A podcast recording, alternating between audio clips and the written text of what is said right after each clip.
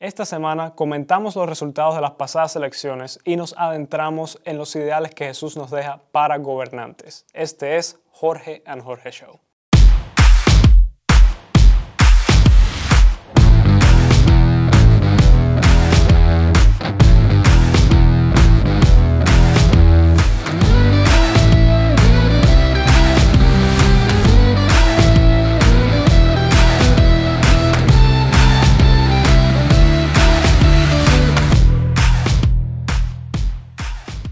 Saludos a todos. Qué semanita, ¿verdad? Pues todos hemos estado en vila por una o por otra, o por otra situación. Y no solo Estados Unidos, el país eh, ha estado alerta, pero también la región y yo diría que hasta Europa, muchas partes del mundo. Eh, es un ejemplo claro esta semana de la manera en la que nosotros somos influidos por el gobierno, porque de eso se ha tratado de ver quién ocupa el gobierno en, las en los próximos cuatro años. Y viene muy a colación con esta serie que hemos estado desarrollando acerca de los oficios creados por el cielo para que nosotros podamos eh, ser restituidos a la condición inicial que, que Dios concibió para los seres humanos. Usted dice, ¿a qué se refiere el pastor? Bueno, me refiero al hecho de que los seres humanos estamos eh, llamados a gobernar. El gobierno es inherente al ser que tiene voluntad. Y así somos los seres humanos. De manera que ahí está expresado en Génesis, multiplicad, fructificaos, llenar la tierra y básicamente gobernarla. Ya hemos llenado la tierra y ahora estamos lidiando con los serios problemas, ¿verdad? de cómo gobernarla. Hemos visto eh, la profecía, hemos visto el sacerdocio como dos elementos importantes para trabajar el corazón humano y poderlo traer de, traer de vuelta a la condición de Adán y Eva, de ese gobierno puro, noble, eh, sincero, previo a que Adán y Eva cayeran. Y bueno, yo creo que eh, lo central, lo que más, yo diría la piedra angular, el corazón de cualquier reflexión en la Biblia que, tenga que ver con gobierno, eh, tiene que tener en cuenta las frases que se, se, encuentran en Filipenses capítulo 2, en el llamado himno de la kenosis. Dice versículo 5, y voy a saltar para los últimos versículos y en el medio vamos a estar eh, buscando algunos principios, dice, haya pues en vosotros esta actitud que hubo también en Cristo Jesús Usted dice, ¿qué actitud? Bueno, esa es la que vamos a ver, pero es la actitud que avala la declaración que Dios hace sobre Jesús. Y leo para usted esa declaración.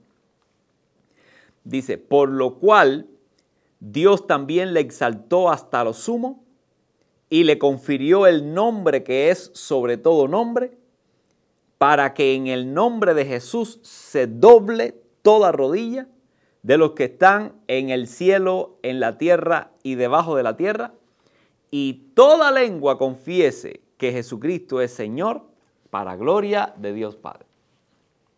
Si eso no es una declaración de, de la voluntad de Dios, referente a quién Él considera la persona idónea para gobernar pues entonces usted me dirá qué lo es. Yo creo que estas palabras valen más incluso que una votación humana.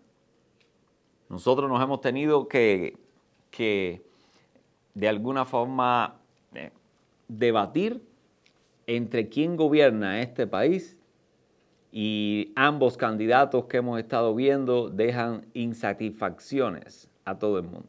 Yo creo que las elecciones se quedan muy por debajo del criterio que Dios ha establecido aquí, lo vamos a ver dentro de poco. Vemos un grupo de personas que han votado por un candidato aunque no estén 100% satisfechos con él. Y hay otro grupo que ha votado por el candidato contrario justamente porque no le agrada el candidato que le parece tal vez más atractivo. Y otros sencillamente fueron por el candidato, votaron por un candidato por despeje. Pero satisfacción 100% ha sido muy rara encontrarla en el tenor general. Todos reconocen cosas a favor y cosas en contra de sus propios eh, candidatos. Pero aquí, en esta frase que acabo de leer, no encuentro ni una gota de limitación, de inconveniencia de, Dios con respecto a su candidato, Jesús. El versículo que he leído hoy eh, empieza diciendo, por lo tanto, esta declaración que Dios da está basada justamente en los versículos intermedios que nos quedaron por delante. Y hay tres elementos que yo quisiera destacar por arribita de la justificación por la que Dios considera que Jesucristo es el rey de reyes. Es al verdadero modelo de gobierno que todos los demás gobiernos debieran someterse. El primero, dice así, no consideró el ser igual a Dios como algo a qué aferrarse para hacer lo que hizo. Bueno, aquí entra en franco contraste con Adán y Eva. En Adán y Eva lo que tenemos en el relato es el deseo de, es la aspiración a ser como Dios. Y aquí en Jesús vemos que siendo como, siendo, siendo como Dios, no se aferró a eso, sino que se despojó de esa condición. Es interesante, empieza a ver la, conducta que Dios asocia con, la, con, el verdadero valor del reinado. Es una persona que su aspiración, su agenda original, primaria, no es ser rey, no es gobernar sobre los demás. Interesante. El segundo elemento eh, lo tenemos en lo que se convierte Jesús. Dice, no se aferra a Dios, sino lo que hace es que se, se hace siervo. Y aquí tenemos la idea de ponerse a la altura de las demás personas. Bueno, un elemento aquí ilustrativo eh, lo tenemos nosotros en la frase de que no me mires por encima del hombro. Jesús lo que ha venido a hacer aquí es justamente mirarte a la, altura de tus ojos. Siendo quien fuera, se bajó, descendió, se acercó a nosotros y se puso nivel a nivel. Sabemos la, impresión que nos deja que alguien poderoso, con fama o con reconocimiento, deja sus podios a los que pertenece y, viene y posa a nuestro lado. Una de las grandes aspiraciones que tenemos muchas de las personas que admiran a otro que, considera superior en logros y en éxito, es que nos podamos tomar un día un qué? Un selfie. Es que esa persona eh, descienda de donde pueda estar y baje al nivel de nosotros al punto de que quedemos los dos enlazados por una foto. Esa aspiración de las masas fue satisfecha por Jesucristo espontáneamente, de manera natural. Nadie le pidió una foto, nadie le pidió que viniera y se tirara una foto con él. Él decidió venir y plantarse a nuestro lado. ¿Qué rey hace eso? ¿Qué idea de gobierno hay que tener detrás de una, de, una persona que se despoja de todo lo que pueda, de lo que pueda apoyarse para, para presentarse como candidato? Y por otro lado, ¿Qué, candidato vemos que decide no bajar momentáneamente a tirarse un selfie ahí con la persona que le pide la foto, sino que sin, sin, que se lo pida y sin que las personas puedan reconocerlo por lo que es, venga y decida vivir entre nosotros. Todavía estoy esperando ese candidato. En tercer lugar, tenemos la obediencia. Dice que se humilló a sí mismo haciéndose obediente. Y aquí tenemos una palabra que pareciera totalmente contraria, porque eh, cuando pensamos en gobierno, lo que estamos pensando es, eh, sí, es en obediencia, pero de las personas hacia mí. Y aquí el pasaje lo que está hablando es de un tipo de rey, que el rey que Dios aplaude, el tipo de gobierno que Dios aplaude, es a la persona que va como rey para ser obediente, para obedecer. Entonces es un tipo de rey raro, porque es un tipo de rey que, va a ejercer gobierno o eh, en obediencia. O sea, no lo pide, De hecho, el título aquí es dado por Dios, es asignado por Jesucristo sin que lo pida. Pero Jesucristo manifiesta que en todo su proceso de gobierno, de, en todo su ejemplo de cómo se gobierna, eh, lo que va a tener muy claro y sobre todas las cosas es la obediencia, es el reconocimiento de un ser superior y la obediencia a ese ser, su Padre. Entonces, hagamos un pequeño resumito. ¿Dónde está la idea de gobierno? ¿En qué mente, en qué corazón está la idea de gobierno? De no apoyarse en su condición favorable, sea de, como, como ser Dios. Segundo, decidir eh, vivir entre los comunes sin, sin que la gente reconozca realmente quién es Él. Y en tercer lugar, estar dispuesto a reinar desde la obediencia, apoyado en otra persona, reconociendo siempre que por mucho gobierno que yo tenga, estaré siempre dispuesto a sujetarme a la obediencia a alguien superior. Bueno, no creo que ninguno de los candidatos que existan entre, entre los descendientes de Adán y Eva podamos encontrar semejantes características. Pero aquí está la exhortación. Por eso en tan altas palabras y, elogios eh, habla Dios acerca de Jesús. Dice que le dará un nombre que es sobre todo nombre, en todas las dimensiones. Es una frase para decir que es sobre toda persona. Y que además a ese nombre se doblará toda rodilla cielo, de lo que está en la tierra, de lo que está debajo de la tierra. Y que toda lengua confiese que Jesucristo es el Señor, el Rey de los reyes, el Señor de los señores de este mundo. Si yo tomo como ideal esto, por supuesto, vamos, necesitamos todo, hay que recorrer muchísimo hasta allá, pero es muy saludable tener como ideal esta realidad, que el gobierno tiene, tiene que eh, apoyarse en Dios, no en ninguna condición previa, no debe, no debe mostrar superioridad, sino igualdad con los demás.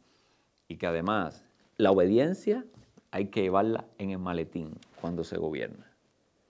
Así que mi deseo es que estas reflexiones nos puedan eh, ayudar a entender que ese modelo de rey en Cristo es lo que pretende el profeta y el sacerdote lograr que ese, ese ser humano caído pueda ser retornado a través de la corrección y la, y la limpieza a la condición original de Dios. Hoy estamos viviendo en una situación muy por debajo de la aspiración que tenía Dios cuando nos creó como seres humanos. Y ahí hay que hacer la tarea. Y un ejercicio previo para esa tarea es este periodo de elecciones. Así que no solamente los candidatos, también los que elegimos a ese gobierno, debemos reflexionar en estos principios y ver cómo ellos pueden ayudarnos a sobrepasar todas las dificultades que encontremos hoy en día en, en, nuestro país. En unos minutos pues estaremos comentando un poco, aterrizando más estos principios, filtrándolos para ver cómo al final alcanzamos llegar a un estado de paz que nos permita eh, mantener los ojos puestos en el lugar correcto. Muchas gracias.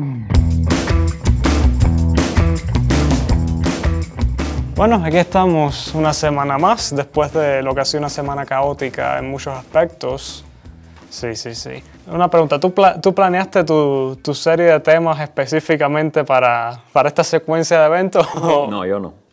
Seguro, porque mira que han caído. No, no quiere decir que no, se, que no esté planificado. Sí, sí. que no lo hice yo. Se siente como si estuviera planificado. Entonces, ah, antes de meternos más en, en, detalle del tema de hoy, estamos, habíamos, estamos debatiendo si deberíamos tomar un poco de temas más de actualidad en esta, esta ocasión y concentrarnos en, en los sucesos de, de, la semana pasada, que, aún, que están sangrando todavía sobre esta semana.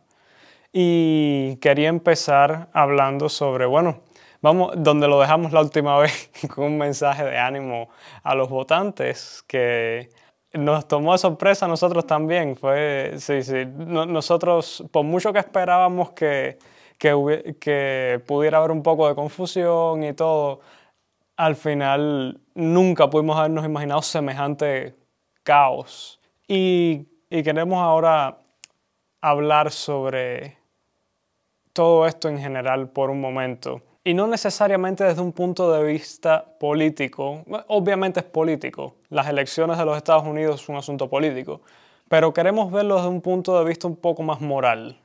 Desde un punto de vista de que no se trata de quién gane, sea de una forma o de otra, y a lo mejor algún día nosotros explicaremos nuestra visión política y, tendremos ese debate, pero yo no creo que hoy, sea, el, hoy, que hoy sea el día eh, apropiado para eso. Lo que nos compete hablar hoy es la naturaleza de, todo este proceso que está pasando, de todo este caos, de toda esta confusión.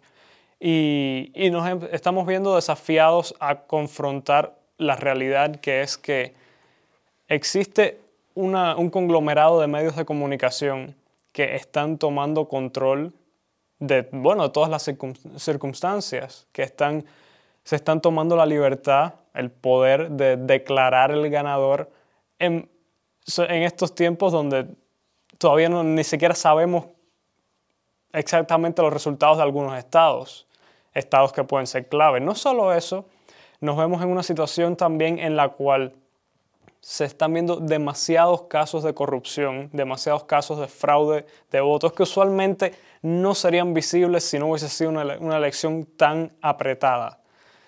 Y, bueno, yo creo que ahí es donde tendríamos que empezar. Eh, el tema del gobierno es muy complicado. Muy complicado. Primero nos atañe a todos, no hay una sola persona que quede fuera. Ya, ya, antes quedaban fuera los esclavos, que no podían hacer ejercicio de, la voluntad, aun cuando divinamente tienes derecho. Pero, pero en este, o sea, en un país donde la democracia es una, un asunto sagrado, eh, la voluntad puede ser expresada, es hasta protegida.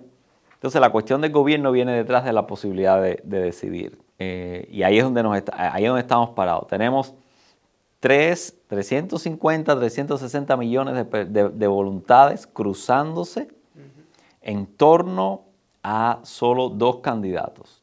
Dos candidatos que aparecen como representativos de ciertos ideales. Y no necesariamente ideales específicos, más bien como un conglomerado de ideales digo, no en todos los lugares del mundo eh, existe la, suficiente valentía y se corre el suficiente riesgo para lanzarse en, una, en unas elecciones donde eh, exista tantas personas con tantos derechos y con tan alta responsabilidad de cuidar las decisiones de cada cual. Y aunque no encontremos el límite hasta dónde esa, esa libertad de expresión o de acción puede llegar, eh, porque en eso todavía estamos aprendiendo, yo creo que estas elecciones nos van a dejar una idea de hasta dónde, eh, desde el punto de vista práctico. Eh, sin dudas, bueno, en nuestro país jamás, en Cuba jamás se asumiría ni en sueños la idea de de tomar eh, un riesgo como país, tomar un riesgo como nación y dejar que toda esta, dejar toda esta participación con todos estos derechos, ¿me entiendes?, lleven a conclusión eh, en un gobernante. O sea, creo que primero hay que aplaudir la valentía de una nación. Por supuesto, de hecho, eh, el riesgo es caer en el caos en el que nos encontramos ahora como todas las instituciones, la corrupción puede ocurrir. Y la razón por la cual yo me atrevo a decir corrupción es porque cuando er-, errores serán cometidos. Y una de las maravillas de ser un país tan grande, con tantos votantes, que usualmente los errores no van a definir nada. Pero en esta ocasión vemos una aglomeración de errores que tienden a ir en, en, una sola dirección, que tienden a favorecer a un solo candidato. Y, y lo cual Aumenta, duplica la sospecha. Por supuesto.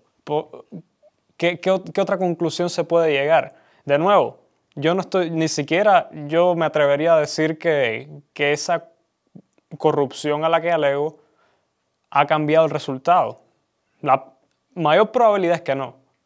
Pero que haya sido tan cercano ha, iluminado esta situación y al mismo tiempo ha dejado en evidencia a todo este grupo de, poderosos que se están estilando ellos mismos el, el, hacedor de reyes, la persona que pone al rey en el trono. Literalmente, literalmente son, eh, han sido los medios de comunicación, han sido las redes sociales, son los que han declarado, a pesar, han declarado al candidato Joe Biden, lo han, declarado presidente, a pesar de que lo que nos queda al menos un mes de litigio por delante. La, complejidad de la democracia eh, que, se ha tratado de, cultivar en esta nación obliga que cada uno de los factores integrantes de, ese, de, esta gran democracia asuma una responsabilidad al nivel que se quiere llevar la democracia. ¿Y cuál sería ese nivel? Eso es lo que, es lo que yo digo que nos está enseñando una, unas elecciones en un país democrático como estas, eh, tan polarizadas y tan, tan manoseadas desde afuera. Entonces, esos límites los tenemos que encontrar, pero no los vamos a encontrar en la, en la ley. En la ley lo que vamos a encontrar es eh, el arbitraje y la decisión sobre el arbitraje de los jueces, pero, pero eh, yo tengo esperanzas de que podamos movernos más a, una, proyección, a, una, a la responsabilidad preventiva. Mm.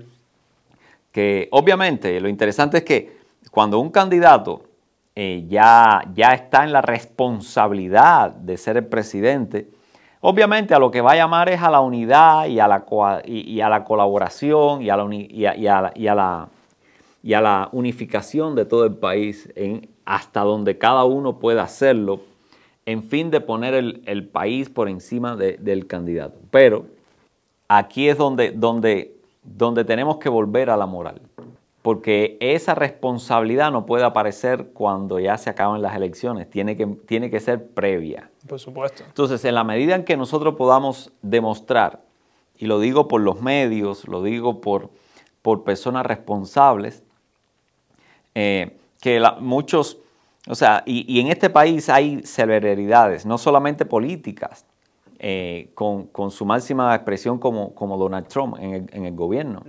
Eh, tenemos, tenemos Donald Trump en este momento en el deporte, como LeBron James. en la, lo tenemos también en la, en, la, en la industria del entretenimiento, lo tenemos en el periodismo. ¿Te refieres a personas que están en, una, en un cierto nivel de, que captan, atención y tienen influencia y por esa influencia tienen una responsabilidad. Exacto, o sea, yo creo que el único responsable aquí no es el, que está en cuestión. Yo creo que todo el que no está en cuestión, eh, todo el que, no está en la posición de ser cuestionable directamente, pero está, eh, en una posición de mayor responsabilidad. Porque el ser responsable con lo que dice no se lo va a demandar el pueblo. El pueblo va a estar enfocado básicamente en que el presidente sea responsable. Pero hay otras figuras de muchísima influencia y hay incluso eh, maquinarias bien engrasadas, muy poderosas, que, no tienen el nombre de una persona al frente, pero sí tienen el nombre de una institución, que debieran, debieran, en respeto por la democracia, eh, subir el nivel de responsabilidad de sus palabras y de lo que dicen al nivel de la democracia que quieren disfrutar. Y esto tiene que ser de todos. Esto no puede ser de una parte o de los que están bajo, el, bajo la lupa. Esto tiene que ser de todos. Ahí es donde yo me, pregunto mucho sobre la, idea de lo que es la corrupción, porque estas instituciones, sobre todo, o, estas personalidades, han, han llegado al nivel donde han estado cumpliendo una función, o, por lo menos que se les espera que cumplan una función. Pongamos un ejemplo. Eh, eh, las redes sociales existen para que, los, para que nosotros podamos conectarnos entre nosotros a pesar de la, distancia física. Los medios de comunicación, tus, tus emisoras de noticias, tienen ese prestigio, esa credibilidad porque se espera que sean los que nos informen. De nuevo, a pesar de la distancia, este es un país enorme. La realidad que vivimos nosotros aquí en Texas no es igual a la realidad que vive aquí en Louisiana o en Kentucky o en Utah. Entonces esos medios de comunicación sirven una responsabilidad. Los vemos, miramos hacia ellos para buscar un poco de luz sobre lo que no podemos experimentar nosotros mismos. Cuando eso se corrompe, y digo corromper es cuando la voluntad de un individuo o de un grupo de individuos supercede, o sea, la palabra en inglés es hijack, secuestra esa, esa, esa pureza institucional, ese, ese ethos de la, de la institución para servir a sus propias, políticamente hablando, sería agendas, o sea, sus, propias, sus propios deseos. No, no, tiene que ser necesariamente una conspiración, simplemente una cosmovisión mundial en lugar de, hacer el trabajo que se espera. Bueno, es la naturaleza de la corrupción. El trabajo que se espera se convierte en lo que ellos esperan personalmente.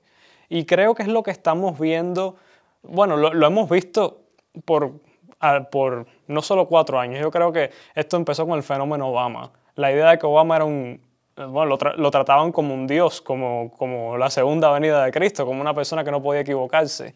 Y razones tendrán, pero, pero, pero hay, hay muchos libros que se han escrito en cuestiones de que se le trató injustamente, a Obama se le trató casi tan injustamente como a Donald Trump, pero en, en direcciones opuestas. No, no, es que ninguno de estos dos personajes sea bueno, lo que hablaremos más adelante, el, ideal de, gobierno, pero, pero hubo una narrativa que se superpuso a la realidad que era el trabajo de esas instituciones de simplemente proveernos. Toda deformación de la realidad va a complicar más la democracia. Eh, y cuando se complica la democracia, eh, siempre, siempre volvemos al patrón de poderosos y no y, personas en desventaja. Y cuando vamos a ese patrón, o sea, eh, eh, debemos entender que la defensa contra ese patrón no está en nombres de personas, sino como, hemos como está planteado este país, con instituciones, está en el respeto a esas instituciones y vi aún más un paso, un paso de, un paso de responsabilidad mucho más adelante sería empezar a, empezar a tener responsabilidad con la forma en que nos conducimos cada uno en lo personal. Entonces, eh, eh, este asunto de que, de que yo me voy a hacer cargo de que tú te responsabilices con la forma tuya de, proyectarte, o que, o que, alguien debe ser responsable por cómo se proyecta a otro, ese, ese es el juego de la antidemocracia. Entonces, eh, porque ¿cómo tú, eres, ¿cómo tú eres respetuoso hacia una institución cuando esa institución ha sido corrompida? Exacto, pero, ahí, ahí estamos en la punta de, del, del, precipicio. Porque la, la, la, la, primera reacción cuando vemos ese tipo... Es hostilidad. Es corregir. O sea, la, pregunta ahí sería, ¿cómo corregimos, me entiendes, este sobreabuso, esta irresponsabilidad de sobreabuso de alguien sobre, sobre un, grupo sobre otro, de una persona sobre otra o una institución sobre otra. No llamar al profeta. Ahí es donde está, te das cuenta, ahí es donde el ser humano, donde la sociedad se queda sin recursos. Tiene que ver qué institución crea para que sirva de mediadora. Pero institución que se puede corromper y, o sea, no, la solución que Dios establece está clara. Cada uno tiene que responsabilizarse. O sea, si, tú, si todo el que ame la democracia, el precio que tiene que pagar para eso es ser responsable. Si nosotros decidimos ser menos responsables, pues entonces estamos degradando la democracia y la confianza de los demás en, en colaborar en construirla. Porque hay un efecto dominó muy interesante que es que cuando tú ves a alguien que no, bueno, degradando la democracia, sea en, la forma que sea, de repente tú ya no puedes confiar en esa persona. Y de, y de repente ya tú no puedes confiar en la democracia. Porque si una persona está sacando ventaja de uh, undermine, de, de demacrar a esa, a esa, al ideal de democracia, ¿por qué te vas a quedar tú atrás? ¿O por qué tú vas a esperar que, te, que no te dejen atrás?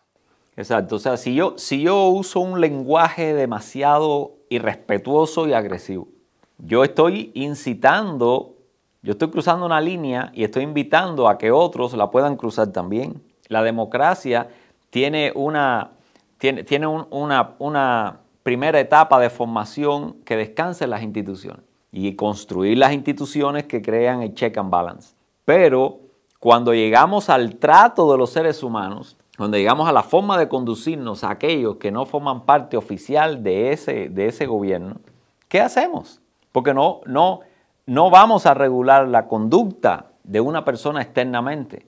Necesitamos que cada uno... No, no que, sea intenta no que no sea intentado. No, no, no, claro. Pero todo el mundo lo tiene claro. O sea, eh, nadie, o sea, no me regules, ¿me entiendes? No me regules a mí exteriormente.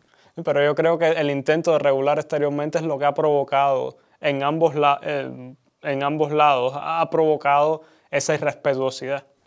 Pero, ah, pero es que ese es el efecto, la causa es que yo no me he autorregulado. ¿Me entiende? Cuando falla la autorregulación propia, interna, y yo traspaso límites externos, pues la gran mayoría de afectados va a tratar de ver cómo me, regula a mí. Entonces, la, la democracia demanda, la democracia va a ser tan alta y va a ofrecer tantas libertades como la responsabilidad de cada cual de los que forma parte crezca también. Mejor dicho que Víctor Frankl en, su libro La búsqueda del hombre por significado. Él dice, a contraparte a la estatua de la libertad en la costa este debería estar la estatua de la responsabilidad en la costa oeste. Entonces, ¿qué pasa? Que cuando algunos eh, buscan, o sea, alguna causa moral en otro para justificar no ser responsable con mi forma de proyectarme. Y cuando esto ya no responde a una persona, vaya, ni siquiera a una persona de, gran influencia. Porque yo te digo una cosa, ¿cuántos seguidores puede tener una figura del deporte hoy en día? Millones, cientos de millones. ¿Por cuánto va a durar esa influencia? ¿Por cuatro años? Depende. Yo todavía, yo todavía eh, me siento impresionado por Michael Jordan. ¿Y cuánto hace que Michael Jordan ya dejó de, de, jugar baloncesto? Ese, ese tipo de figuras que no forman parte del gobierno, pero sí tienen una gran influencia, igual los medios. O sea, está hablando de una influencia cultural. Al final, esa influencia sea de cualquier tipo, porque lo que ha hecho esta, lo que ha hecho esta, esta sociedad es dividir los poderes. Pero esos poderes no han dejado de crecer esos, poderes se han ido perfeccionando mucho más. ¿Por qué? Porque pueden hacerlo de una manera muy, eh, muy específica, en un rango muy específico. Antes un rey tenía que lidiar, tenía que crecer en, tres o cuatro áreas para poder desarrollar todo su... Pero cuando tú eso lo descentralizas, bueno, mientras más lo descentralizas, más, más potencial de especialización tiene cada una de esas esas independencias. Entonces eso significa que si tú llenas de libertades a cada sencilla persona, cada sencilla persona puede moverse en toda la gama eh, de, la sociedad y en todos los elementos, en todas las áreas de influencia, incluso crear nuevas áreas de influencia. Dando paso al ser innovativo. O sea, tú puedes, o, sea, ¿en qué país del mundo una persona, un comediante, puede llegar a ser tan influyente o más como un presidente. Y no me refiero a influencia en, eh, en, cantidad, me refiero también en tiempo, porque si yo puedo influir 600 personas durante, durante 30 años, o sea, yo puedo estar influyendo durante 30 años y tú puedes estar influyendo sobre 4 o 5 años nada más, aunque tú influyas más en ese tiempo, yo con más tiempo puedo influir generaciones. O sea que el nivel de influencia se multiplica con la especialidad. Y, en una democracia esa influencia poderosa puede, puede estar al alcance de cualquier persona que cree algo o que satisfaga una necesidad importante a la sociedad.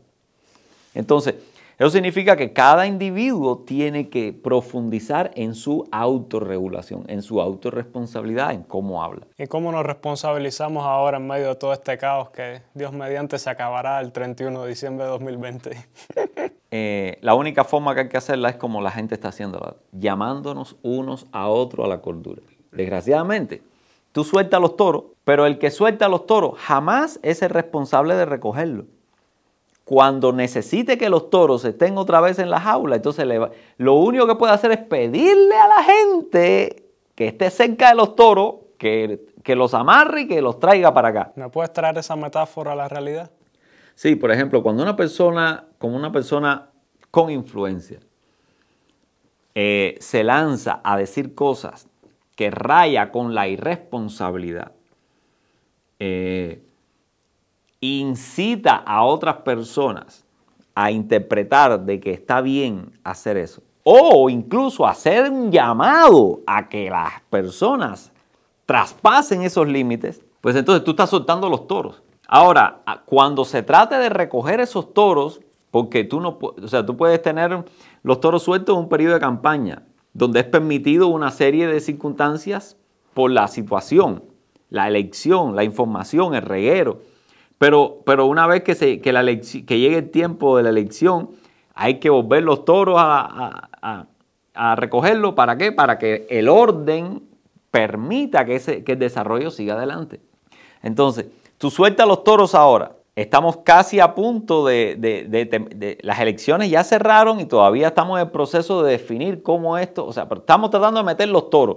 Y ambos lados están diciendo, bueno, caballero, paciencia. Y el otro está diciendo, cordura. Y el otro está diciendo, eh, eh, tenemos que esperar la decisión de alguien con autoridad para eso. Y por otro lado está diciendo, eh, los otros, por favor, tengan en cuenta. Yo creo que está siendo muy amable con los dos lados. Pues sí, sí, no, estoy empezando por ahí. Están todavía los que quieren seguir soltando los toros, no se han dado cuenta del rol de la responsabilidad. Y están diciendo, vamos a meter preso el que continúe pensando, o vamos, o vamos a dejar, vamos a impedir que puedan acceder a trabajo, vamos a despedirlo por un lado. O sea, ¿Qué respuesta esperan que haya de eso? Eh? o, una, o otro que del lado acá, que esté a punto de salirse de la autorresponsabilidad y encuentre justificación en una persona de influencia como esa, del otro lado y decirle, pues yo voy a seguir soltando los toros. Entonces lo que vamos a tener es en ambos grupos gente soltando toros irresponsablemente y otros tratando de, que- de- de- de ver cómo los amarra. Pero lo interesante es que no existe institución en una democracia para garantizar que los toros entren. Históricamente, ¿cuál ha sido esa institución? Ese ha sido el oficio de profeta y de sacerdote. Es- son aquellas personas que tienen la responsabilidad de tratar con la espiritualidad, con el chofer que maneja nuestra vida, con el, el ente espiritual que somos. Y por eso es que nos hemos pasado dos semanas estudiando estos, estos roles y ahora tenemos que concluir con, con el rey.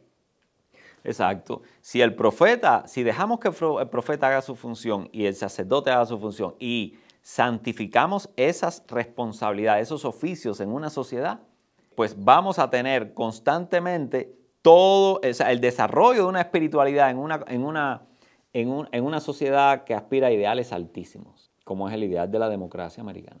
Entonces necesitamos, si queremos llegar ahí, necesitamos alguien que trabaje a fondo en esa responsabilidad personal. No basta con un llamado a que sea responsable. Que, que lo ves mucho hoy en día.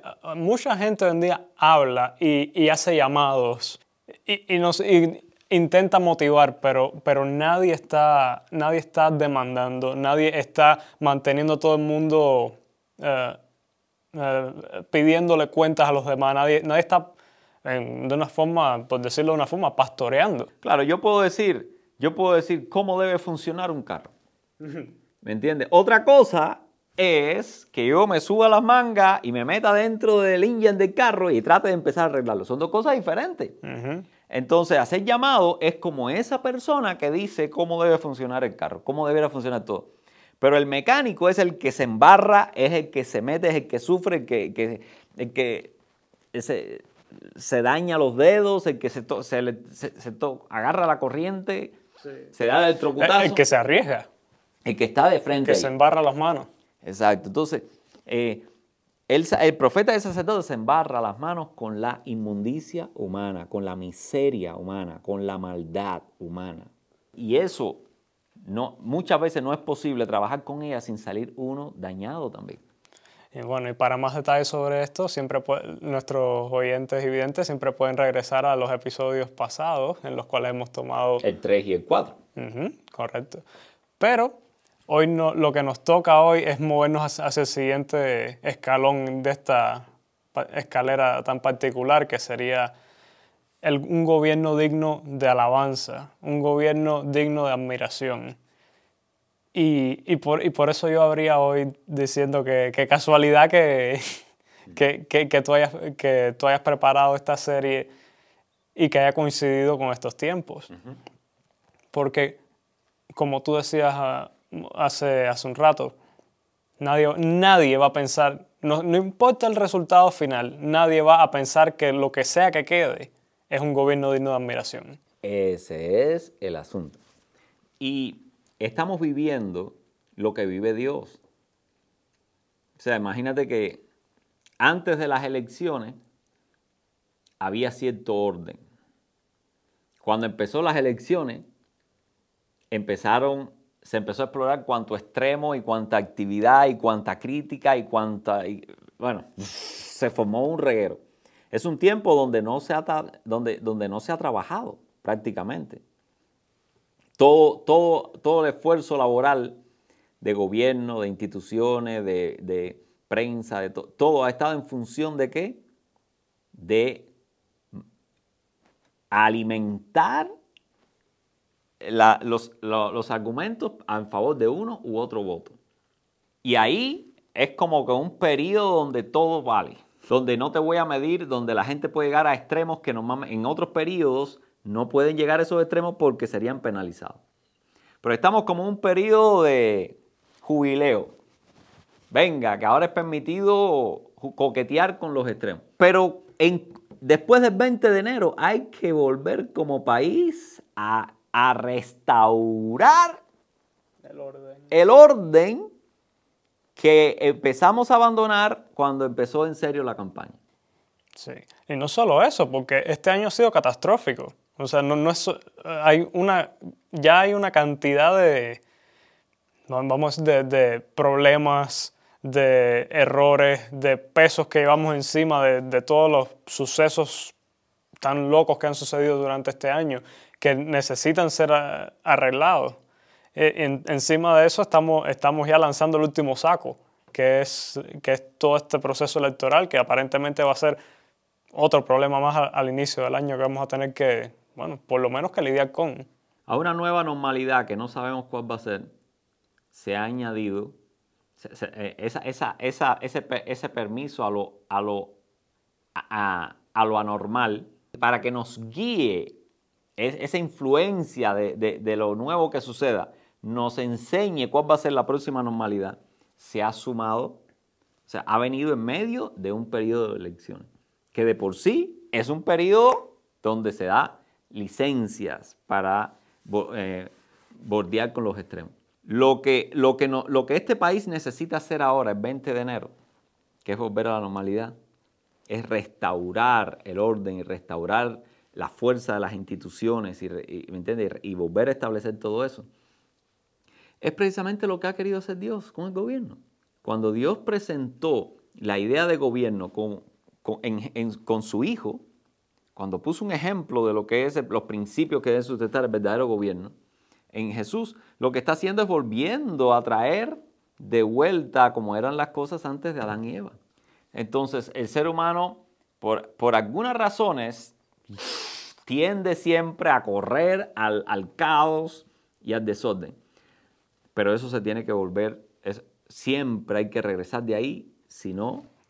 yo, creo, yo creo que el ser humano hasta cierto nivel tiende a moverse hacia una idea de equilibrio entre caos y orden. Hay una, hay una teoría... Yo diría que las dos. Sí, no, de hecho. Porque cuando tiene suficiente orden lo empieza a cuestionar y trata de... es, lo que estoy diciendo. Es, hay una idea de, creo que fue Dostoyevsky, dice que, que, si tú le das todo al ser humano, todas las comodidades, todas las facilidades, y la única preocupación es, es, la continuación de la, de la, especie, dice que el, el, ser humano solamente para acertar su humanidad, demostrar que tienen control, empezarán a romper todo, a causar problemas para, para, así, para así ejercer su humanidad. Y al mismo tiempo hay personas que son anarquistas por naturaleza y, van a intentar destruir todo usualmente por un sentimiento de dejadez, un sentimiento de, que la sociedad les ha fallado. Los, puedes ver en, prácticamente cualquier ciudad, cualquier gran ciudad aquí en Estados Unidos. E, e, están armando revueltas en las calles y, están pendientes de cualquier justificación para hacerlo. Por otro lado, tienes personas que están obsesionadas con el control. No con controlarse ellos mismos necesariamente, sino con controlar todo alrededor de ellos. Y, y, por ende negar la libertad de otros. O sea, hay extremos. Yo creo que el ser humano, el ser humano regular, que, que no se encuentra en ninguno de los dos extremos, tiende a perseguir ese equilibrio. equilibrio. Y ahí, de ahí la importancia que he mencionado hoy de los tres elementos que hacen eh, de gobierno, que hacen a Dios poner a Jesucristo como el ideal de rey de gobierno. Las tres claves. Eh, o sea, no aferrarse a ninguna ventaja. Cuestión de que me, haga creer que soy sobrehumano ante mis, ante, ante mis propios ojos o ante los ojos de los demás. Segundo, luchar por, por, por ponerme al mismo nivel de los demás. O sea, rechazar la ventaja no significa ¿Me entiende? Que yo, que, yo no me considere, que yo no, que yo no me alabe por el hecho de que renuncié a lo que tenía. O sea, me alabo porque tengo o me alabo porque tenía y, no, y renuncié a ello. Y, quiero, y, quiero un extra por eso. No, no. Esto tiene dos, ideas. Yo no me apoyo en las ventajas que tengo, pero me pongo al nivel de del otro. O sea, eso, eso es otro paso más.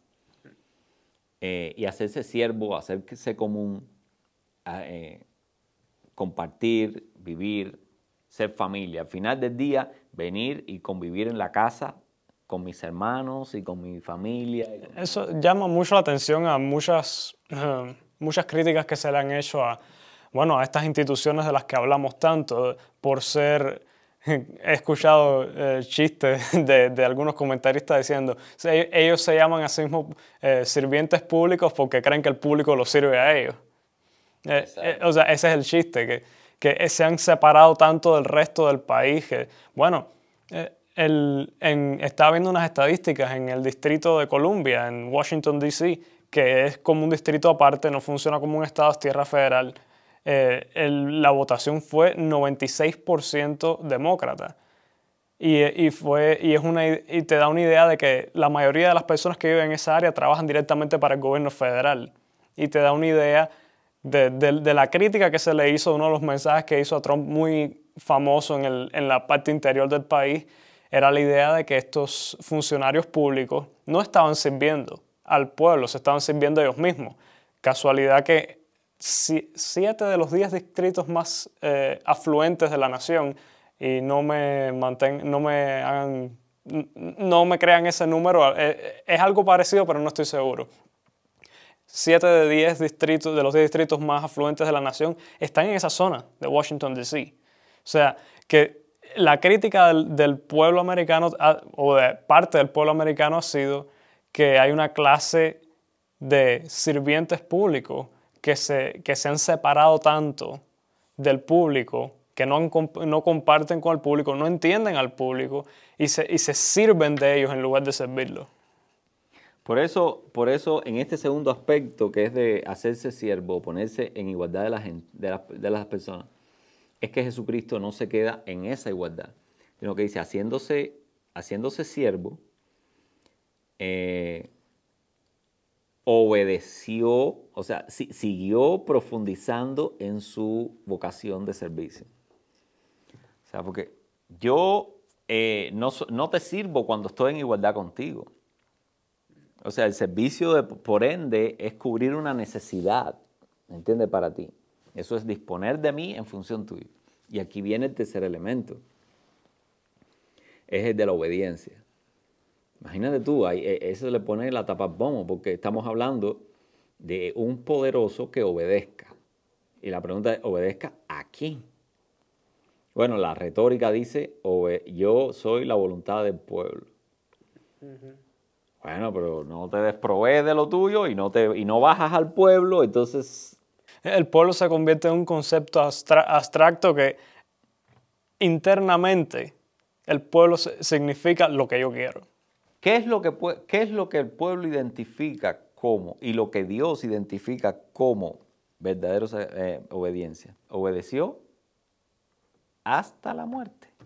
O sea, se trata de qué? De desprendimiento. O sea, me desprendo de mis capacidades, me desprendo del honor que lleva el hecho el hecho de ser humilde y desprenderme de eso. Me desprendo incluso de, de haberme igualado a, a, las demás personas. Me desprendo del derecho de ser igual que tú y me hago siervo. El siervo, una, la característica del siervo, del esclavo, es la obediencia. O sea, ¿qué estoy haciendo yo ahí con mi voluntad? Es una renuncia a, la, suprema voluntad, a ser suprema voluntad. Es una renuncia a hacer una voluntad común con la tuya.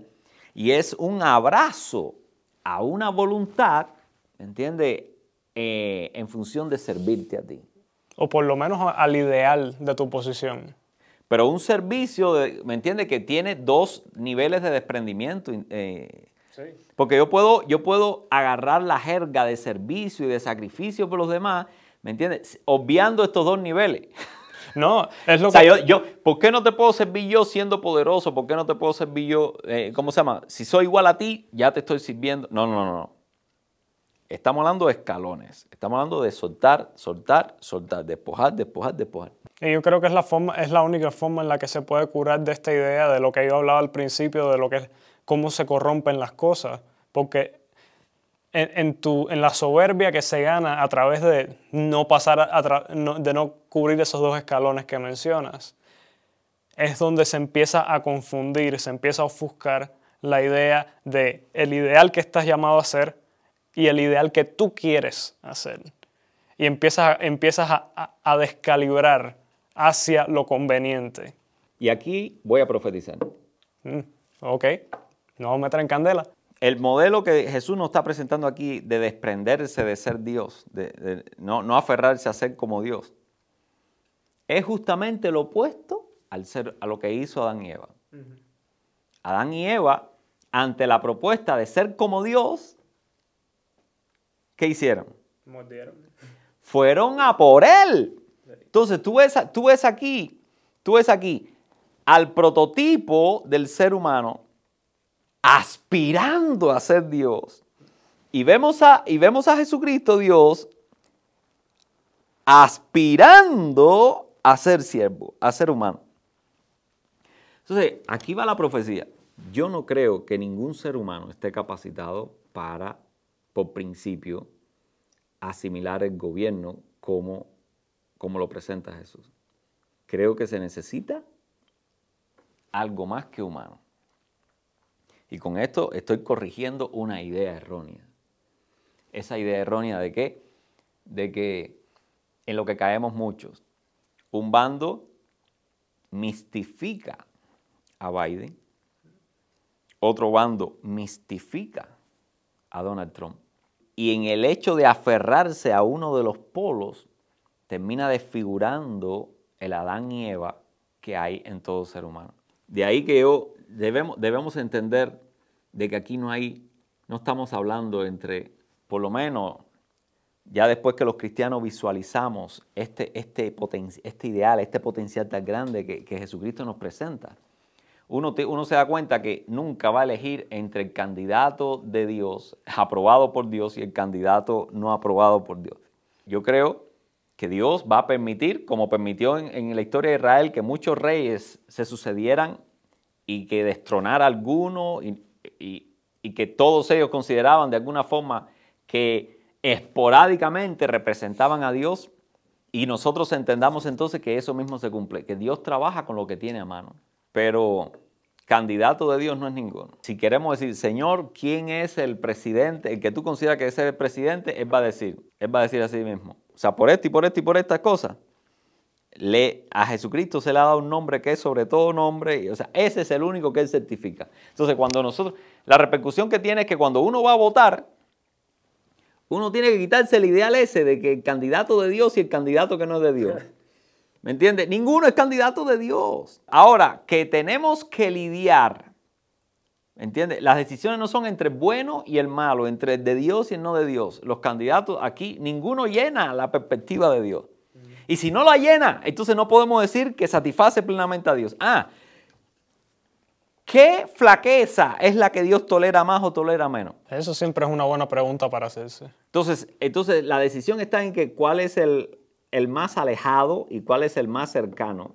Pero nosotros en nuestra retórica decimos, no, porque el, candidato de Dios es este, suave. Es el que menos eh, apoya la, perspectiva de Dios. Estamos entre el malo y el peor, entre el regular y el más o menos. Estamos, o sea, quitémonos esa idea. Y quiero, y esto lo estoy profetizando con todo el riesgo que esto puede traer. Yo sé que Dios dice de que hay que obedecer a las autoridades y todo eso, están puestos como espada, no están puestos para amar. Están puestos para qué? Para evitar lo malo, no para conducirnos a lo bueno. Mucha gente pasa mucho trabajo para darse cuenta de eso. Bueno, es que, es que es, tiene que venir, es una cuestión profética, es una cuestión que está revelada en la escritura y cuando te paras sobre ella te es fácil ver esa realidad. Yo creo que es por la, por la falta de responsabilidad. Yo creo que es muy fácil que, eh, mirar al gobierno como sea cual sea la forma del gobierno, el monarca, el presidente, el primer ministro, y decir, ellos, me, que si sale el que yo quiero, el que yo me he dado cuenta que es el bueno, me van a arreglar la vida. Miren la historia y que digan cuántos casos como eso hay. Bueno, el, rey se arregla la vida él mismo, pero es la cuestión que por evitar la responsabilidad, tomar responsabilidad por tu vida, yo creo que hay muchas personas que en lugar de darse cuenta que la, la función del gobierno es de evitar lo malo, de protegerte de, una influencia externa, no de elevarte hacia tu potencial. Lo que nos conduce al bien son los oficios de Dios. El oficio eh, social, el oficio político, el oficio gubernamental es impedir lo malo.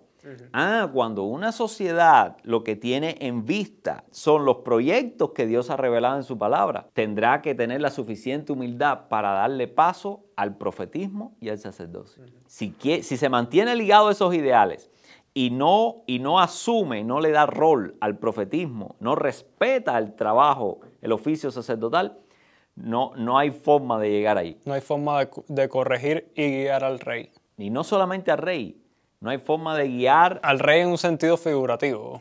No solamente de guiar al rey, de guiar al cabeza de la familia, al maestro, al médico, al, principal de una escuela. Y yo creo, dentro de la democracia, yo diría que al pueblo. Yo creo que el punto de la democracia es que el pueblo es rey. Pero eso significa que cada está compuesto por muchos pequeños reyes que tienen voluntad Exacto. y pueden decidir. Y entonces hay que empezar hay que empezar por, porque el oficio de profetismo y sacerdocio se empiece a cumplir en este reino. Y que cada uno de nosotros empiece a lidiar con el rey corrupto que lleva adentro. Muy de acuerdo. Me, recuerda mucho a esta historia, bueno, que concluye con la coronación del rey Saúl. era el profeta, era Samuel. Samuel. Que los mismos israelitas lo perseguían. Danos un rey, danos un rey. Samuel no podía entender por qué razón. Y, y yo creo que es una manifestación de esa necesidad, de la razón por la cual el presidente de los Estados Unidos, muchas personas lo miran como si fuera un rey. O sea, lo miran como un rey en todo menos en nombre. Esperan que, que, haga justicia cuando hay una rama judicial, espera que haga leyes cuando hay una rama legislativa. Y, y, y esa idea yo creo que nace de, la, de, esa, de esa falta de, de responsabilidad personal, cuando la democracia te pone ese peso encima que bueno, ahora tú eres rey, tú eres responsable, todo lo malo que te pase, felicidades, es tu culpa. Todo lo bueno que te pase, felicidades, es tu logro. Las elecciones, sí, va a poner una persona ahí, pero si cada, mientras más ciudadanos de este país estén vinculados al oficio de profeta y al oficio de sacerdote y controlen al rey corrupto que lleva adentro, la imagen que va a proyectar sobre los líderes que va a elegir va a dejar de ser un reflejo de ese rey corrupto que tiene adentro, que lo va a beneficiar a él. Entonces, cambiaría la posición de ver a un presidente, de votar por cada oficina de, toda esta estructura de democracia, a partir de qué? De una imagen de un rey como Jesús. Y eso nos daría una pauta no solamente para cerrarle la puerta al mal, sino abrirnos la puerta al bien, al futuro. Que ahí es donde, a, ese nivel que Dios espera que recuperemos, convirtiéndonos en reyes y sacerdotes a la estatura de Jesús. Y creo que con eso ya podemos terminar. Creo que no, no, hay mejor, no creo que hay un mejor mensaje que podamos darle a, las, a, a, la, a, los ciudadanos, a las personas, a los que miran este, este programa en Exacto. esta Mi recomendación, y con esta quiero terminar. Si quieres tener un buen presidente, tienes que ser tú. Tienes que ser tú el mejor presidente de tu propia vida. No porque eso del ejemplo solamente, sino porque eso te va a poner a ti en, en capacidad de entender cuál es la idea de un gobernante que le hace bien a todos, no que le hace bien a, a tu propia conveniencia.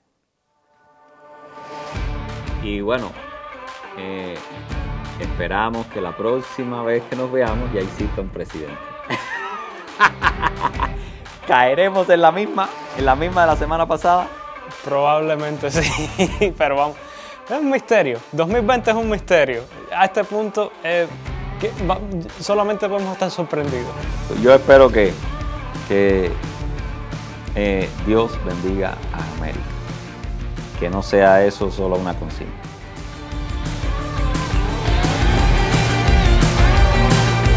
Muchas gracias por conectarse a nuestro show, espero que hayan disfrutado el contenido.